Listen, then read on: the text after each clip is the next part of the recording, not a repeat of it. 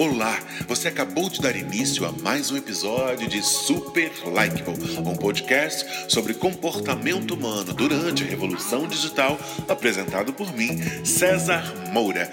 Novos episódios de Super Likeable todas as segundas às 20 horas, primeiro no site www.caesarmoura.com.br e em seguida no YouTube, Spotify e iTunes. Já deixou sua curtida? Já se inscreveu no canal? Já compartilhou o link para o site. Muito obrigado e divirta-se.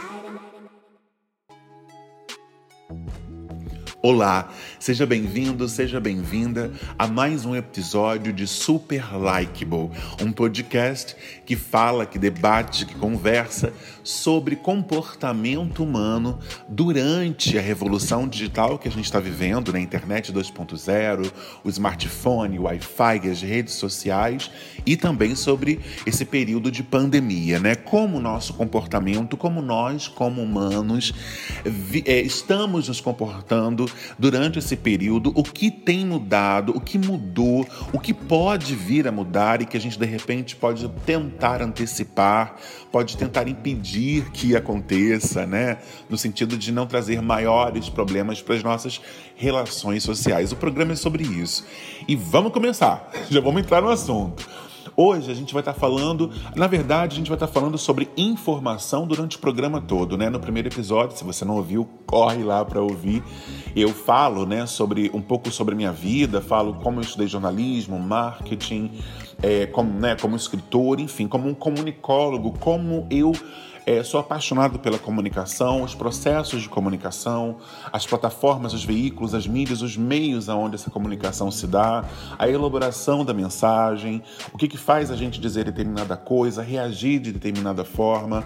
Enfim, é um assunto que, que eu sempre gostei. Eu falo isso no primeiro episódio é, e a gente vai estar dando continuidade ao longo né, do, dos episódios sequentes. É, então a gente vai estar falando é, nesse, nesse episódio em particular sobre a informação num recorte muito específico que é o da imprensa. É, eu selecionei aqui algumas notícias que eu achei é, importantes, né? algumas notícias que me chamaram a atenção e eu acredito que tenha chamado a atenção também de todo brasileiro que tem acesso a, a notícias, né? A, aos veículos de comunicação oficiais, vamos dizer assim. É, e a notícia que eu escolhi, obviamente, foi a notícia que tomou conta aí do fim de semana, que é das aglomerações, né? As praias lotadas, eventos que, segundo os moradores da cidade, né, acabaram repercutindo como se fosse Réveillon. Isso durante um período de pandemia, aonde ainda existe um vírus circulando pelo mundo, vírus, e, pra, vírus esse para o qual ainda não existe vacina. Então, o que que leva, né, nós, né, o povo brasileiro a agir dessa forma, a colocar a vida, sua vida, a vida, a vida dos seus familiares, a vida de quem está à volta deles ali durante aquele evento em risco? É, vale a pena? É, então a gente vai estar tá tentando entender, é óbvio, eu preciso falar isso, eu não lembro de ter dito isso no primeiro, mas eu vou dizer aqui agora e provavelmente eu vou repetir outras vezes. Eu não estou aqui para dizer uma única verdade, uma verdade absoluta, uma verdade única, mas eu estou aqui para dizer algumas coisas que eu acredito serem verdade. E aí que sirva, é, pelo menos, para fazer você pensar, para fazer você refletir, mesmo que seja para discordar. É, né? O fato, inclusive, de você chegar ao ponto de discordar de mim, significa que você pensou no que eu falei. Isso é muito importante. Isso é muito legal. Não é só importante para mim, né, pessoalmente, pô, cara, ouviu o que eu falei, que legal mas é legal enquanto sociedade. Certamente isso fará com que você passe a ouvir outras pessoas também, passe a refletir sobre o que aquelas pessoas disseram. Volto a dizer, nem que seja para discordar. Então a gente vai falar agora de informação. E aí, eu vou, por que, que eu falei que é um recorte específico? Porque eu vou estar falando da imprensa. No primeiro episódio do programa, eu falei é, sobre o livro O Culto do Amador, do Andrew King, um americano, né, um norte-americano, que participou ali de algumas reuniões no Vale do Silício, lá no começo dos anos 2000, se revoltou com aquilo tudo, escreveu o livro, que é um livro quase que denúncia, aonde ele antecipa, onde ele foi bem vanguardista, quase profético, aonde ele antecipa uma série de comportamentos humanos e mercadológicos que já estão acontecendo agora. Quer dizer, isso num livro de 2007, há 13 anos. Só há 13 anos. E a gente vê então tudo que ele escreveu, absolutamente tudo acontecendo aqui agora. Mas uma coisa que ele falou, uma das coisas que ele falou que me chamou muita atenção, foi de que ele percebeu que nessa reunião no Vale do Silício, né, aonde se elaborava aí essa internet, né, essa web 2.0, de que o principal objetivo desses criadores, dessas mentes por detrás, né, dessa dessa ideologia é, seria aniquilar com a imprensa, eliminar a imprensa como um intermediário, eliminar a imprensa como um órgão detentor da informação apurada, da informação próxima ou mais próxima possível da verdade. Então, aquelas pessoas que estavam ali há 15 anos no Vale do Silício, segundo o autor Andrew King, elas estavam interessadas em eliminar intermedi intermediários, né? E no caso, a imprensa. E coincidentemente ou não, a gente está vendo isso acontecer, principalmente aqui no Brasil, é, desde 2018, né? Com o surgimento da popularização do, do do atual presidente do Brasil, né? E de, e de toda a ideologia é, fascista que ele trouxe para o governo, mudando a cara do povo brasileiro, né? Nos mudando culturalmente o maior legado desse governo vai ser é, justamente ter criado um país dividido, um país que não era assim. Nós tínhamos as nossas diferenças, nós tínhamos as nossas opiniões, nós tínhamos os nossos bairrismos, os nossos modismos, mas existia ali uma consciência coletiva, né? Pelo que visto, eu vou falar isso bastante vezes aqui, de que todos eram brasileiros, né? De que todos estavam ali de alguma forma rezando numa mesma cartilha. Hoje isso é diferente. Hoje existe uma clara divisão ideológica. Mas enfim, a gente vai falar disso.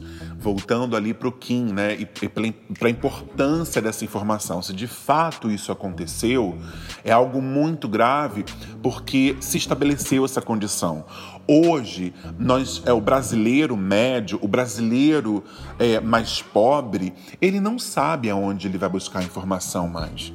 Né? Ele, não, ele, ele não sabe mais se informação do Jornal Nacional é legal, ele, é, é, ou pior, né? eu até vou usar um outro exemplo. Ele talvez compare a, a, né, o Jornal Nacional, os jornalistas que estão ali, que tiveram uma formação né, que, que, que, que se desenvolveram profissionalmente dentro de códigos de ética muito bem definidos. Eu não estou aqui defendendo a Rede Globo e nem dizendo que todo mundo que está lá é bonzinho. A gente vive num mundo que é preciso ressaltar essas coisas.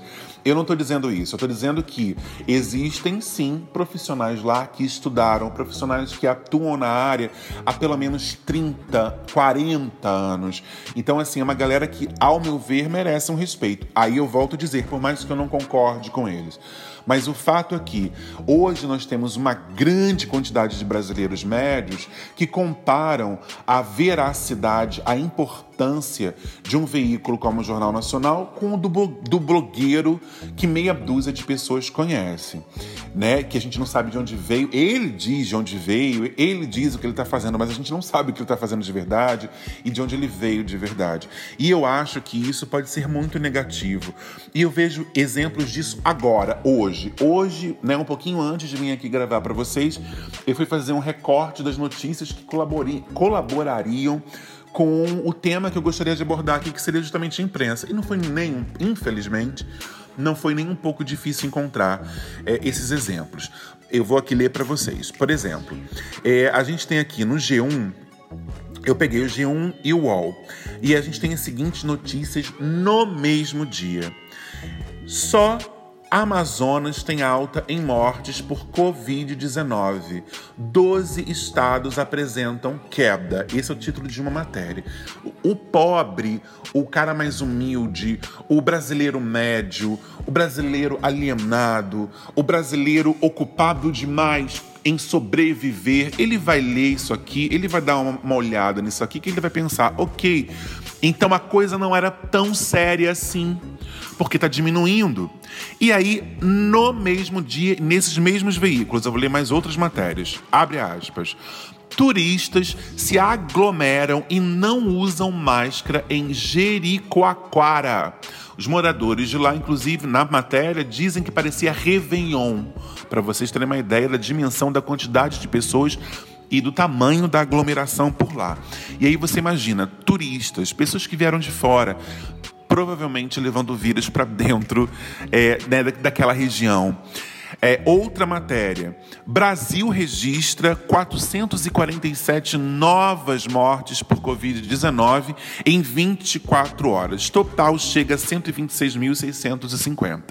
A gente não pode esquecer que há três meses, é, por ordem do presidente, as informações é, sobre Covid são informações que não são informações. É, absolutamente verdadeiras, no sentido de que tem um delay, no sentido de que provavelmente tem ali é, quase que um acobertamento dos números reais, né?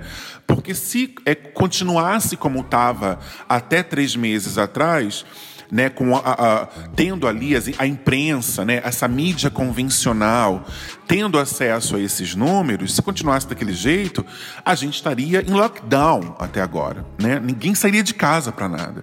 A questão toda é que nós temos um presidente que ele não atende ao povo, ele atende a um grupo poderoso de empresários de outras origens, né? Que não vou ser louco de falar aqui, porque imagina, tem gente famosa que vai pro Twitter e tem medo de falar, eu que moro aqui em comunidades vou abrir a boca para falar? Não vou. Mas vocês sabem exatamente de que outros podres poderes é, né, o, presidente, ah, o presidente serve. Então, é, o dinheiro tem que continuar girando. Né? O atual presidente não se importa nem um pouco com o trabalhador. Ele não está nem aí para você que trabalha. Né? Isso está claro, eu não estou falando isso. É, né? Isso está claro. O depoimento, através das entrevistas, é só você acompanhar tudo que sai na imprensa, tudo que ele fala, inclusive nos próprios órgãos dele, né? ali, né? os veículos associados e que defendem o governo dele. Você vai perceber nitidamente que não existe uma preocupação com o pobre, não existe. Acho que até mais com o pobre, porque não é, não é só o pobre que trabalha, existem outras classes trabalhadoras que trabalham também. E aí o problema é com o trabalhador, né? O, o, o diálogo do atual presidente é com o dono da bola. Você que não tem a bola, que está pedindo, pelo amor de Deus, para entrar na, na vez e jogar, fica de fora da brincadeira. É, e aí vocês imaginam, esses números então que saiu aqui, né, de 100 126.650 mortes, que já é um número absurdo provavelmente no Brasil é um número muito maior. Outra notícia, sim, abre aspas, cinco pessoas morrem afogadas e três estão desaparecidas em praias de São Paulo.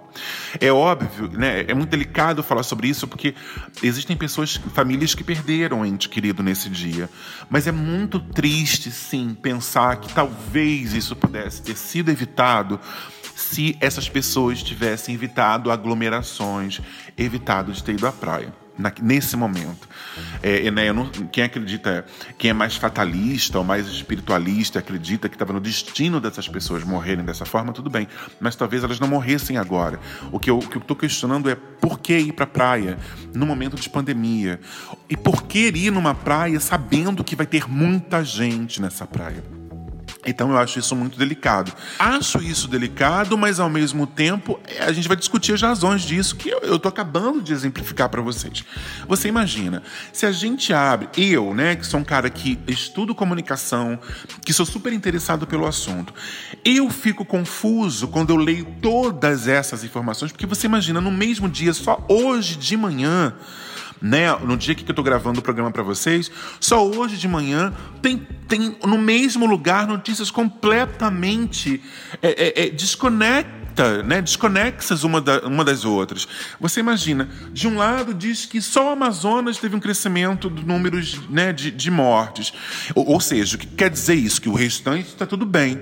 Ao mesmo tempo, tem matérias falando sobre aglomeração. O que, que o cara vai pensar? A gente já tem um quadro, né? a gente já tem uma situação que é uma situação muito delicada, que é o fato de que algumas pessoas, ou muitas pessoas, precisam sair de casa para trabalhar. Aí eu vou perguntar para você, o cara que sai para trabalhar de segunda a sexta, né, com medo de pegar a doença, né, de pegar o vírus, é, com medo é, de, de ficar desempregado, é, né, ali dentro de uma, de uma rotina que de alguma forma mudou, não é mais a mesma. A gente naturalmente, como ser humano, é independente de nacionalidade, nós temos medo das mudanças, até porque toda mudança ela é levemente traumática porque ela te obriga a se movimentar. Então tem todo esse quadro, né? Tem todos esses fatores e tantos outros ali influenciando naquele cara. Você acha que esse cara em algum momento não vai acordar e pensar, pô, se eu tenho que sair para trabalhar, por que, que eu não posso sair para ir à praia, para ir tomar minha cervejinha, para ir no meu baile, para ir no meu fervo, para ir na, na rave, para ir na festa, para ir no carnaval, no bloco. Né? O cara, claro que o cara vai pensar nisso. Porque a realidade é muito opressora, não é à toa que a gente vive na virtualidade e a virtualidade é tão sedutora, né? Por isso, cabe também à imprensa, né? Aos órgãos responsáveis pela divulgação da, da informação ter esse cuidado, ter esse critério, né? ter esse respaldo, porque cabe também a esse órgão, talvez principalmente a ele, tá dizendo para gente a gravidade real da pandemia. Né? E isso não acontece, e não acontece justamente porque a imprensa foi está, né? Eu já falei foi, mas já está sendo é, tirada de jogo, né? Ela está é, tá sendo colocada para fora, para escanteio. E aí o que, que sobra? Sobram os blogueiros, é, sobram uh, os youtubers, os pseudo-influencers, ou seja, que são pessoas que acabam ali trazendo opiniões pessoais que acabam sendo tratadas pelo grande público brasileiro como informação, como verdade, né? como algo apurado, é, dentro de, de uma ética, dentro de uma moral. Não, nem sempre isso acontece. Aliás, na maioria dos casos é só uma opinião e a gente tem que lidar com ela com o critério e com os cuidados que uma opinião merece. Tem ali uma informação do Guy Debord, me perdoem a pronúncia, ele é um escritor e, e pensador, era, né? Um escritor e pensador francês importantíssimo. Ele escreveu, entre outras coisas, A Sociedade do Espetáculo, que é um livro indispensável para qualquer estudante de comunicação, para qualquer blogueiro, para qualquer youtuber que pretenda divulgar informação. Eu acho importantíssimo ler esse livro, tá? A Sociedade do Espetáculo. Eu vou deixar ali os dados é, ali escrito na descrição dos vídeos, enfim é, da, da, né, das publicações aqui do, do podcast para que vocês possam depois ler. É a leitura, é o livro que eu indico é, nessa edição.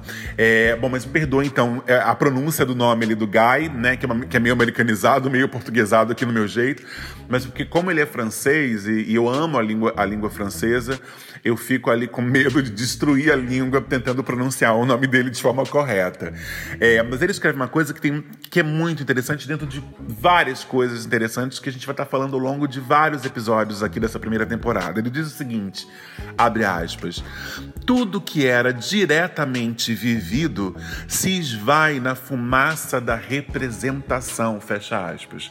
O que ele quis dizer com isso? Que tudo que nós vivíamos, que tudo que era real, que era uma experiência real, nossa, imperfeita, cheia de problemas, mas nossa, única, é, deu lugar a uma representação. O que, que significa isso? Ao invés da gente tirar uma foto, por exemplo, uma selfie, né? Olha, eu tô aqui é, fazendo meu almoço. Você tira a selfie, você não vai simplesmente tirar a selfie e postar.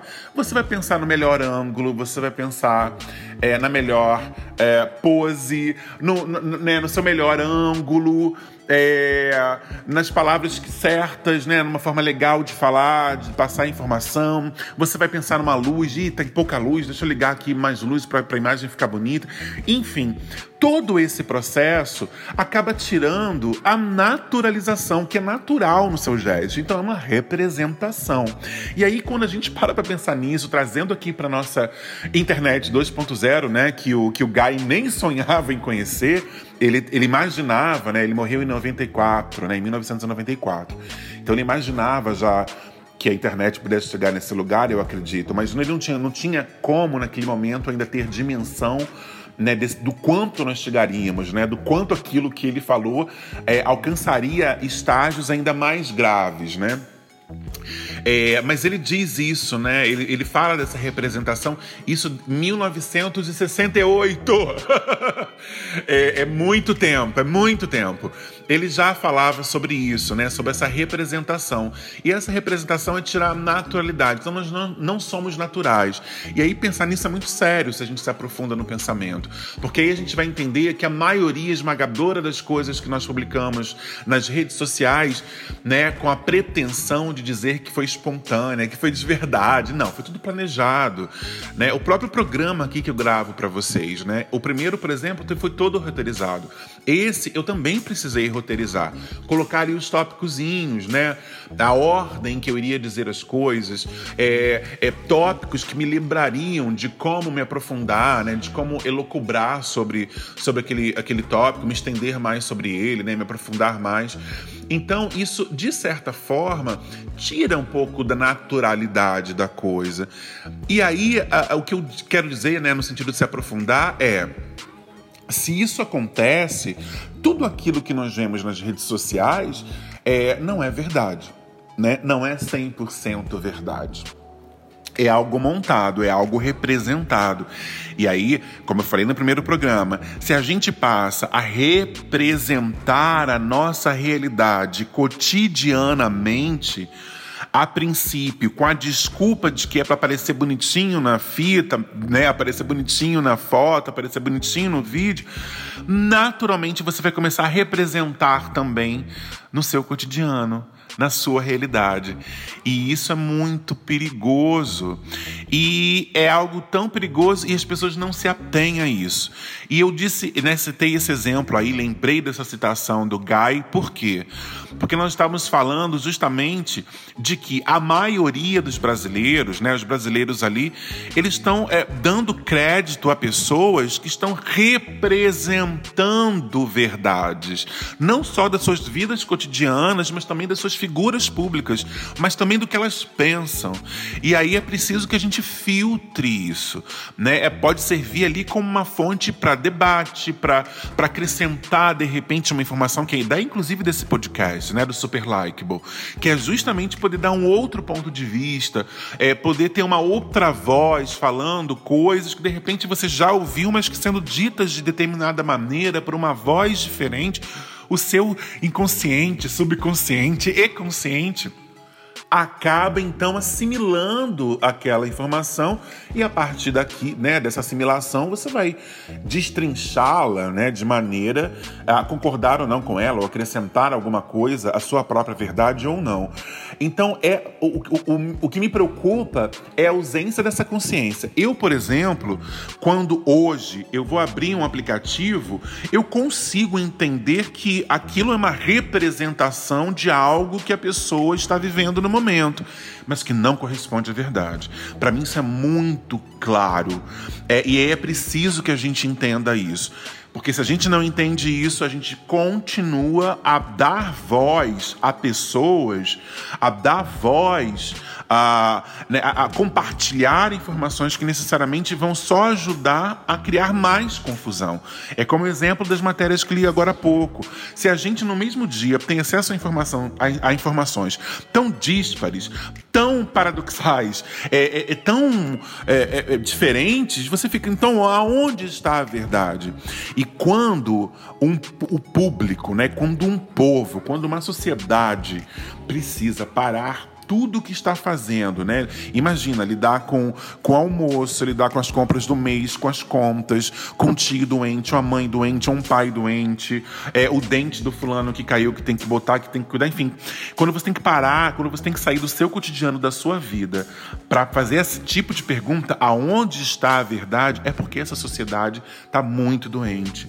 E ah, falando especificamente da sociedade aonde eu nasci, aonde eu fui criado, onde eu vivo, que é a brasileira, eu fico muito preocupado porque a gente é um povo que se seduz muito fácil. E aí eu vou traçar até um paralelo com a colonização. Você imagina, os índios que estavam aqui ficavam fascinados, né?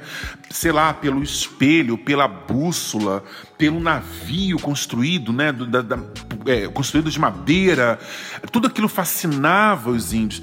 E aí talvez isso tenha né, ajudado a, a, os índios a serem tão enganados, né? Esse fascínio, essa facilidade para sedução. E a gente agora agora, não sei quanto, mais de 500 anos, não sei tantos anos depois, a gente está aqui na mesma situação. A gente continua se permitindo e se deixando ser seduzido por uma série de coisas que chegaram agora no mundo. Elas não estavam aqui quando a gente nasceu. Então é preciso que essas coisas sejam vistas com todo cuidado que tudo que é novo na nossa vida precisa ter. Quando você compra o seu iPhone novo, você não fica ali uma semana, um mês apavorado apavorado com a possibilidade dele cair, do vidro arranhar, de cair água, né, etc, etc. Não é um cuidado. Quando você está conhecendo um cara novo ou uma mulher nova, né, para se relacionar e tal, você não tem cuidado de não contar tudo de cara da sua vida, de ouvir mais do que falar, né, de ficar ligando os pontos, ué, mas o cara falou que não traiu, mas agora teve a situação tal. Você não fica tentando ali descobrir a mesma coisa em informação. Você precisa ter um cuidado de saber de onde essa informação veio. Essa pessoa que passou a informação, ela está quanto tempo no mercado? Quantas vezes ela errou publicamente, né? Quantas vezes ela acertou? Não, pô, o cara tem um índice de acertos, né? Olha quantas informações é, é, procedentes, importantes ele trouxe, né? Ele errou menos, porque errar todo mundo erra, mas ele errou menos. E, olha, esse cara aqui tem fama de atender a um determinado tipo de ideologia, porque não é porque o cara trabalha na imprensa há 30, 40, 50, 60, 70, 100 anos que ele seja, né? Que ele vai ser completamente idôneo. Somos todos todos idôneo, né? Somos todos seres humanos. Então o cara também tá ali atendendo ao patrão, né? E aí a gente também tem que entender. Bom, então é, isso aqui não me interessa. O que ele tá dizendo é, não, não tá ali é, imparcial, né? Tá parcial. Ele atende a uma ideologia. É preciso que a gente tenha isso em mente, porque senão acaba criando uma confusão muito grande. Então vocês imaginam se a gente continuar tendo acesso a esse tipo de, de, de informação quer dizer, no mesmo dia tem o jornal diz que está é, diminuindo o índice, mas aí denuncia aglomeração. Aí daqui a pouco, não, voltam a crescer os índices de contaminação, voltam a quarentena. Fica tudo muito confuso. Olha as relações comerciais como é que estão. Eu vou dar um exemplo pessoal. Eu estou tentando entrar em contato com o meu plano de saúde que se recusou, né, usando a pandemia, né, como justificativa que, que deveria ser verdade. Se outras coisas também tivessem parado. Mas aí, né, vocês vão entender o que eu vou querer dizer. O meu plano de saúde, é, né, quando eu ligo para eles, dizem que pensando no bem-estar do funcionário, determinados assuntos vão ser tratados pelo WhatsApp. Aí eu te pergunto, quem está no WhatsApp não é funcionário? Tá fazendo o que trabalhando ali? Bom, o cara precisa trabalhar, a empresa continua a trabalhar. Então vamos embora, beleza. A gente torce para que o cara esteja bem, a gente torce para que a empresa dê um suporte, condições e ambiente de trabalho para que ele esteja seguro, né? E a gente vai criando essas ilusões, essas ilusões dentro da cabeça da gente. Aliás, deixa eu dar mais um exemplo assim do, do Guy, assim, que eu acho incrível do que ele fala na Sociedade do Espetáculo. Ele tem uma coisa sobre isso que, ele, que eu achei incrível. Ele fala assim, abre aspas. Como fazer trabalhar os pobres ali onde a ilusão se dissipou e toda força foi abatida, fecha aspas. Tem tudo a ver com o que eu tô falando, né? E o cara escreveu isso em 1968, dá licença, né? É esse tipo de cara que eu quero ouvir, né? Mas infelizmente ele não tá mais entre nós. Ou felizmente para ele, né? Porque aqui o negócio tá pesado. Mas o que ele quer dizer com isso? É justamente isso, né? As empresas, é, o presidente, os empresários, a, a indústria, o capitalismo está é, tá criando aí uma série de ilusões para que o pobre continue a, a, trabalhar nesse, nesse processo aí, onde ele se coloca, né, coloca a vida em risco. Mas voltando para o plano de saúde, viu? Voltando. voltando para o plano, plano de saúde. Então você imagina, o, o, o funcionário está ali no WhatsApp, né, tendo que responder, né? É, é, e eu imagino que a demanda seja gigante, sendo que eu mandei uma, uma mensagem tem mais de 20 dias, até agora nem visualizada ela foi.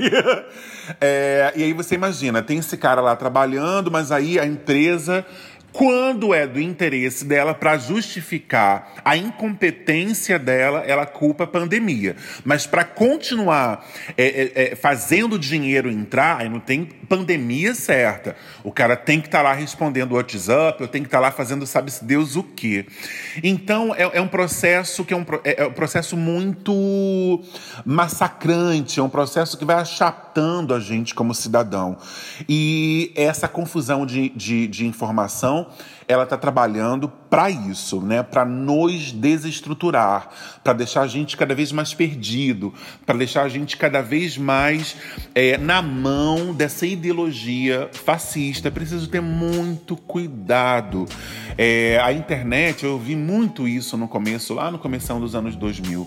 Eu ouvi muito de que, ah, mas a internet ela está promovendo a democratização, né? Democracia era usada como uma palavra escudo, né? Como bala, como tudo. Você falava democracia, pronto, o assunto acabou, porque como é que você vai falar mal da democracia? Só que essa pseudo-democratização, todos têm voz, todos podem tudo, é, ela, ela serve para uma única questão.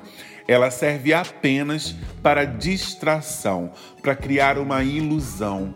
Ela serve como plataforma, como veículo da disseminação da desinformação.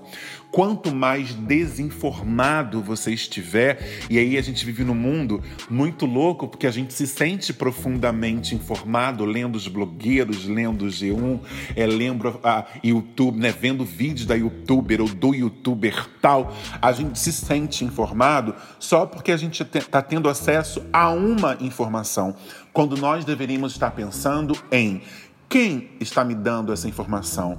Está aqui há quanto tempo, né? Como eu falei, quantas informações é, de verdade já deu aqui, né? Quantas vezes é, me ajudou? É tudo isso que tem que ser levado em conta. E não simplesmente modismo, né? Não simplesmente se deixar levar pelas mais puras emoções e necessidades e desejos. Porque, bom, pelo menos eu acredito nisso. Eu não acho que a gente esteja no mundo a passeio. Eu acho que a gente está aqui para trabalhar, né? A gente está aqui para evoluir, para progredir. É, e isso só é possível é, dentro da maior é, liberdade, da maior verdade possível, ou pelo menos que você tenha a possibilidade de ter acesso a essa verdade, né? Que não fique ali é, perdido nessa bruma, né? nessa fumaça que as pessoas levantam, que você não consegue enxergar nenhum foco do incêndio, né? Fica só aquela camada de fumaça em cima. Então é preciso que a gente tenha esse cuidado. Eu vou voltar a falar mais sobre informação aqui, vou voltar a falar sobre internet 2.0, eu vou voltar a falar é, do quanto uh, a nossa presença online né, muda as nossas características enquanto humano no mundo real. E eu queria que a gente parasse para pensar nisso apenas no intuito de que de fazer com que a gente seja melhor, né? Melhor com a gente em primeiro lugar e melhor com o outro. A gente volta então na próxima segunda-feira para estar tá falando mais sobre informação, sobre verdade, sobre internet, sobre relações, sobre humano durante o período da revolução digital e da pandemia. Eu conto com a sua presença no próximo programa, com a sua audiência, com o seu ouvido, me escutando. É, comente, mande e-mail, mande e-mail para o superlikeable.gmail.com, deixe o seu comentário, é, aonde quer que você esteja é, tendo acesso aqui ao podcast, seja no iTunes, seja no Spotify, seja no YouTube, seja na minha página aqui no site, né, que é onde eu publico primeiro, no www www.caesarmoura.com.br. É, não deixa de dar sua curtida, para mim é muito importante saber que você está gostando ou não do programa. Então dá sua curtida, comente, participe, manda energia boa, porque com certeza eu tô te mandando energia boa daqui também. Um abraço grande, uma semana incrível pra gente. É, espero com boas notícias. Até a próxima.